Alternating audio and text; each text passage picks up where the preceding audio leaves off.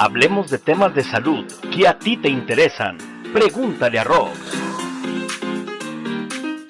Bienvenido a Pregúntale a Rox. En este micrófono, Rocío López Fonseca le agradece el favor de su atención. ¿Cuál es la diferencia entre una isquemia cerebral y una hemorragia o derrame cerebral? Este es el tema que abordaremos esta semana en nuestros dos episodios de Pregúntale a Rox. El neurólogo clínico Raúl Navarro nos hablará sobre esta diferencia y en este primer capítulo detalla a la isquemia.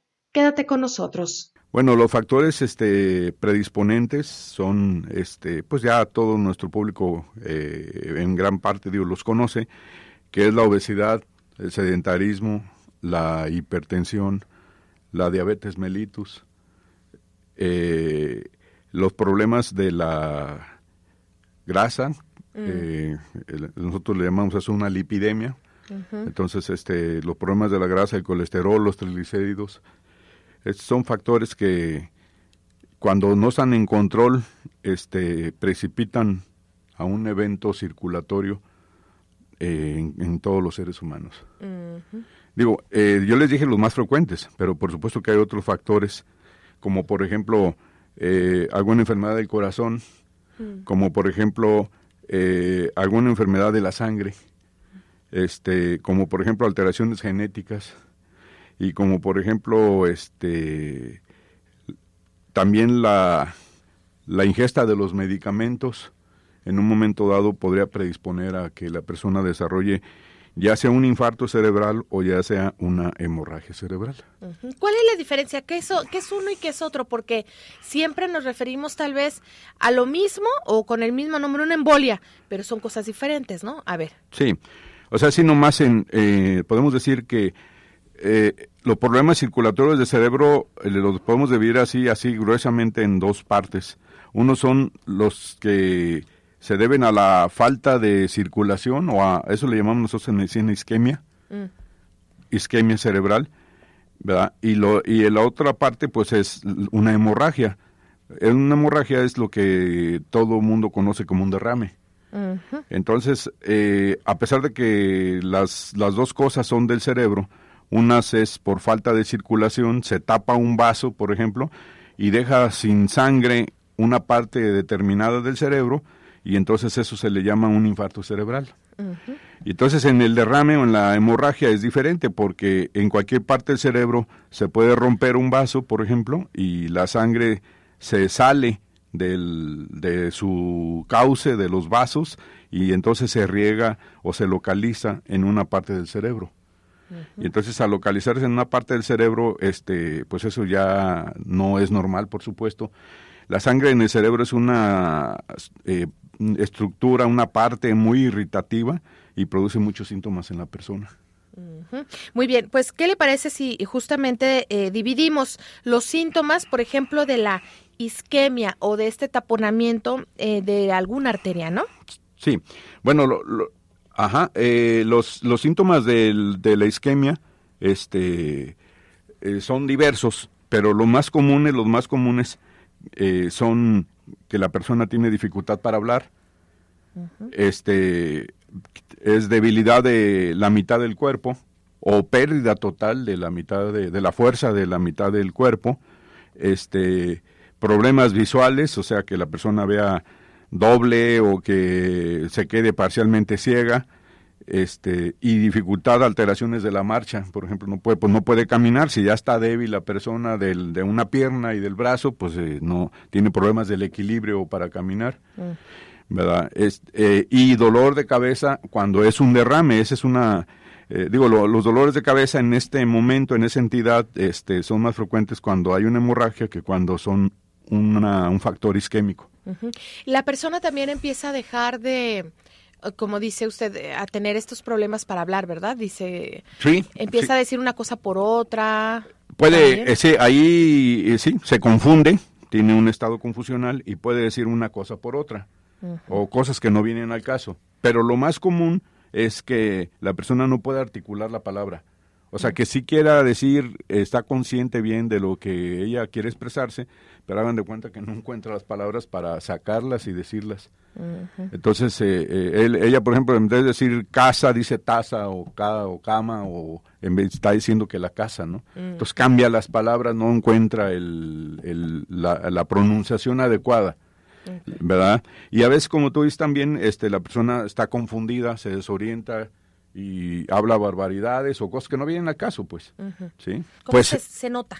Eh, eh, la verdad es que casi va a ser los mismos síntomas y quizás la diferencia es que que este duele la cabeza. Puede doler la cabeza, como en el 50% de los casos puede doler la cabeza, a diferencia que en la isquemia es es raro que la persona tenga dolor de cabeza. Entonces, pero los síntomas van a ser casi los mismos o son los mismos, pues. Ahora, los síntomas también van a depender de la localización del sangrado, en el caso del derrame, y va a depender de la región o área del cerebro que se quedó desprotegida sin circulación. En el caso estamos hablando de la isquemia. Entonces no es lo mismo que tengamos una, una parte, eh, por ejemplo, arriba de la oreja, que le, faltó la circulación, a que sea atrás eh, me da lo que la gente conoce pues cerca de la nuca y entonces los, los síntomas neurológicos o que va a expresar el paciente van a ser diferentes por el lugar porque como debemos recordar pues que el cerebro tiene eh, sus funciones en diferentes sectores entonces no es lo mismo que se dañe la parte de adelante a que se dañe la parte de atrás o la de un lado. Entonces dependiendo del área donde se tapó el vaso o se obstruyó la circulación o se rompió el vaso, van a ser los síntomas de la persona. Pero en términos generales, en términos generales, los síntomas son los que los que hablamos ahorita. Entonces, pues para que la gente lo tenga en cuenta. Ahora, llegan al hospital y obviamente, o sea, tienen que ir al hospital. ¿En cuánto tiempo, doctores? ¿Se recomienda en, en, cuanto empiecen estas, la aparición de estos dolores? Bueno, hace muchos años, este, no, no, nosotros no teníamos, este, ninguna medicina este, sólida, eh, dirigida eh, para tratar de mejorar la circulación y quitar esa obstrucción hace, hace muchos años y el pronóstico pues era fatal en este tipo de casos y en este tipo de personas. En las de la isquemia. De la isquemia, sí. Eh, y entonces, este, ahora ya no, ahora ya tenemos medicinas, este, muy buenas, fabulosas, que nosotros le llamamos trombolíticos, y esos trombolíticos hacen, eh, como su nombre lo dice, trombolisis, este, lisis quiere decir este, destrucción, mm. entonces este, destruyen el coágulo o el trombo. Entonces, este, ya ahora existe esto de que nada más que hay que llevar a la persona o tiene que estar la persona en el hospital, por lo menos en, desde que empezó, tiene un lapso de cuatro, cuatro horas y media para que se le pueda pasar este trombolítico. Mm. Cuatro, cuatro horas y media máximo. máximo.